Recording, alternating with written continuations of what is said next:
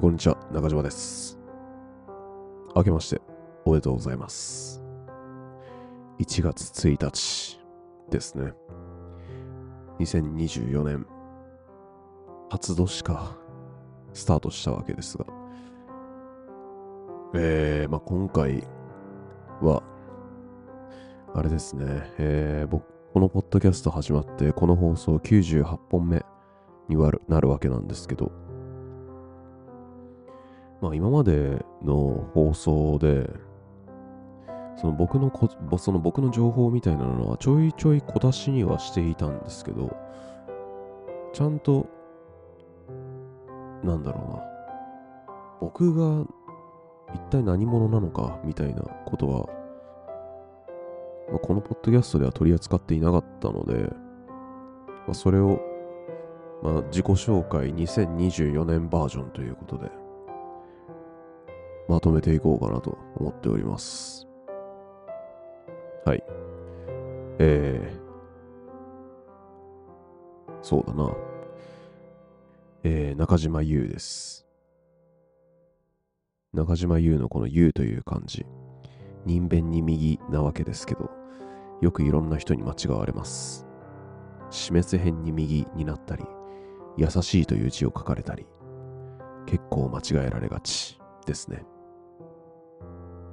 まあ、この「言う」という字には人を助けるっていう意味があって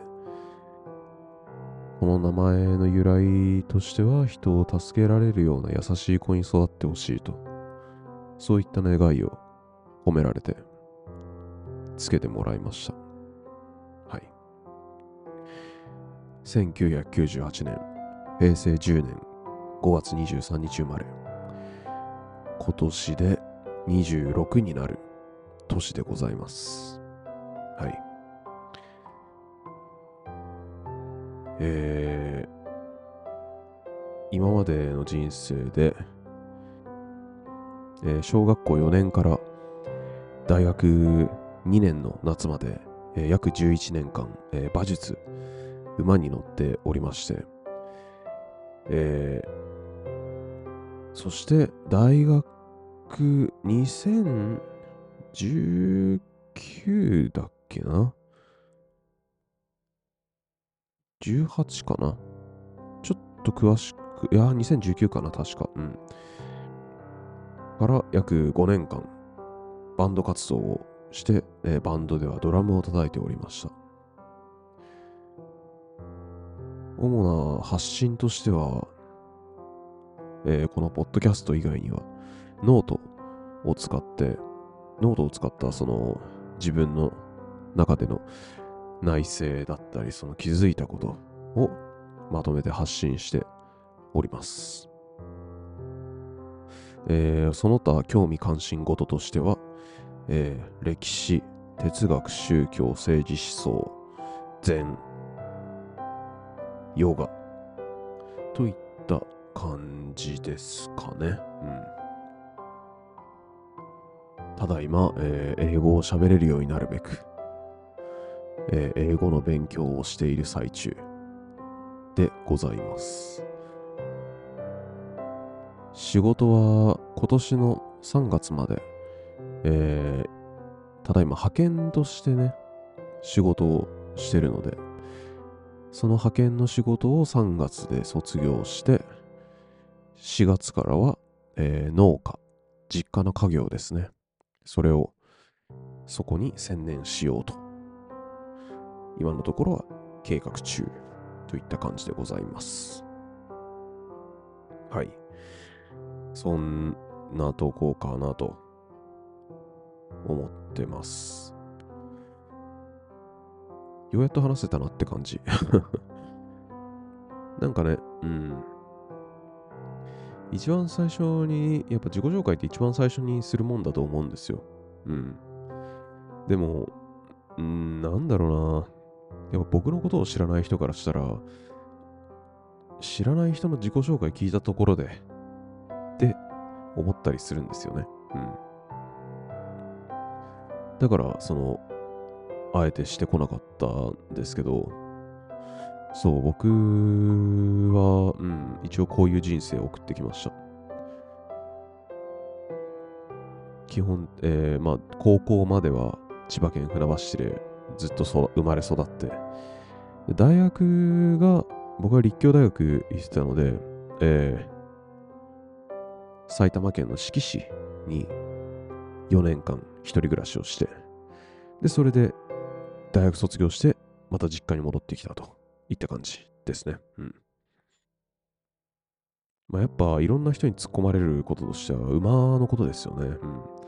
まあ、やっぱ日本において馬術っていうのは本当にまだまだマイナースポーツとして、マイナースポーツという認知ですので、まあ、どういうことやるのって話なんですけど、馬乗るっていうと、やっぱ基本的にはやっぱみんな競馬の方を想像されるわけなんですよ。ジョッキー。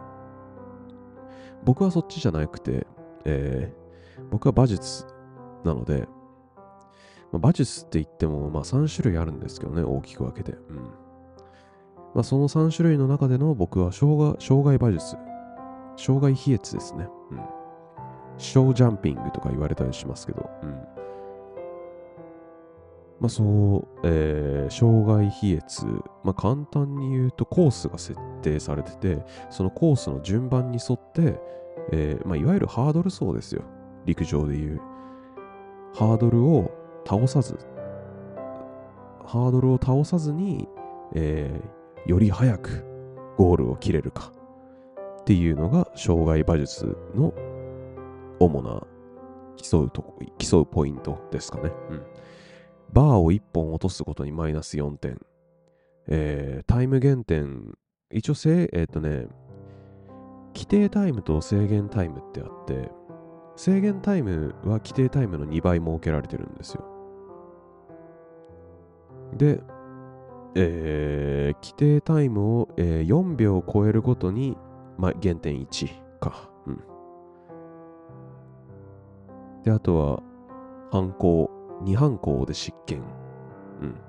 やっぱ馬もそんな、ちゃんと毎回従順に飛んでくれるわけではないので、ちゃんと的確な、的確な適切なアプローチをしてあげないと、やっぱ飛べないわけですよ。怖がっちゃったりとかね、すると、人間が怖がったりとかすると、馬もわかるので、うん。馬よってほんとそういうところ敏感だから、人間の心が折れると馬も簡単に折れちゃうんですよ。だからそういったような反抗だったり、あと落馬は一発で失権ですね。うん。はい。まあ一応それが障害馬術の主なルールっていう感じです。まあ、それを大学、そう、まあ、本当は僕も大学は馬術部で頑張るた、頑張るぞって言って入ったわけなんですけど、まあ、簡単に言うと人間関係で辞めたわけですね。うん。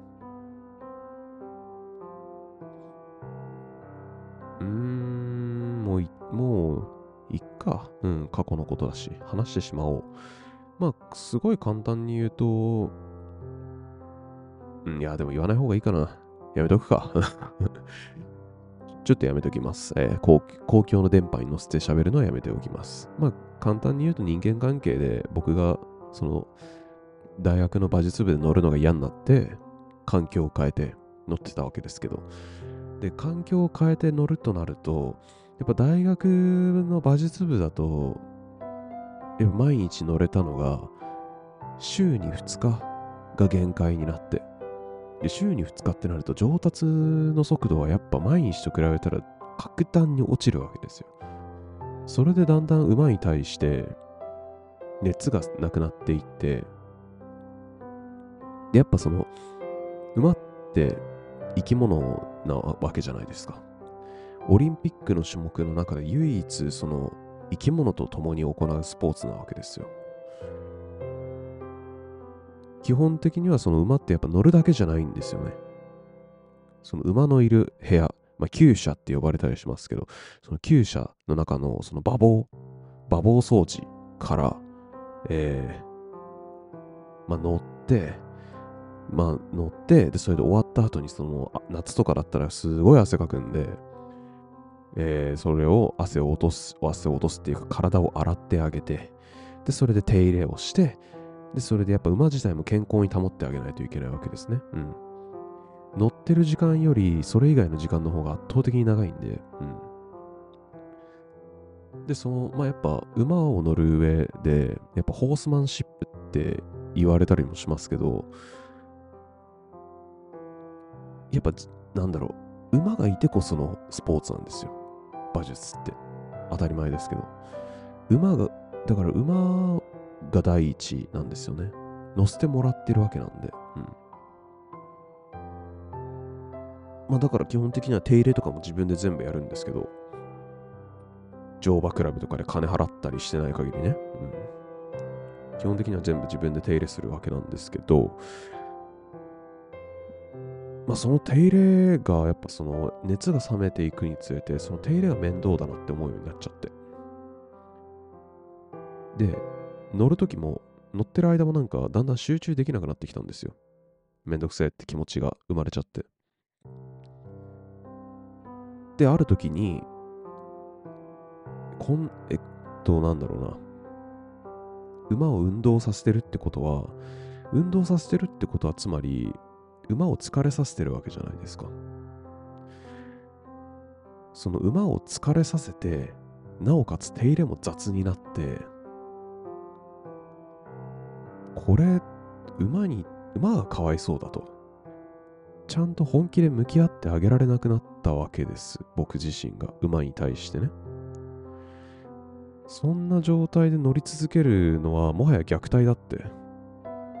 そのように感じたので、えー、じゃあちょっと、もう馬乗るのはやめようと。馬に、馬に対して失礼だと。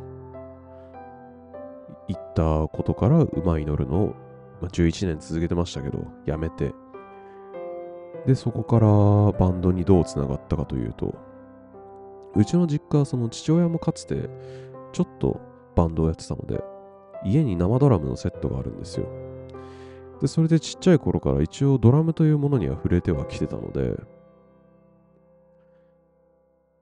まあ大学2年の夏辞めたわけですけど、夏休み中ちょっと考えてたんですよね。うん。大学生。時間はある。どうしたもんか。なんか、やりてえな。そういえば、俺昔、ドラム家でちょっと触ってたな。そういえば俺の友達が軽音サークルなるものに入ってたな。ちょっと行ってみるか。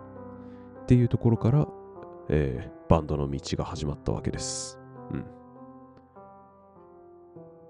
で、そこから5年間、バンド活動を続けるわけなんですけど、まあ、それのバンド活動も、まあ、やめて、まあ、やめたことによって、あの、ずっと前から気になっていたあじゃあちょっと歴史の勉強をやっていこうかな、みたいな。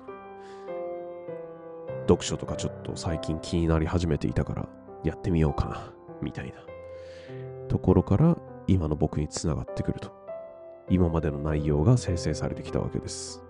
うん。一応これが僕のここまでの公共の電波に乗せて、えー、話せるような、話せる限りの、えー、僕の背景、じえー、自己紹介となっております。はい。2024年バージョン。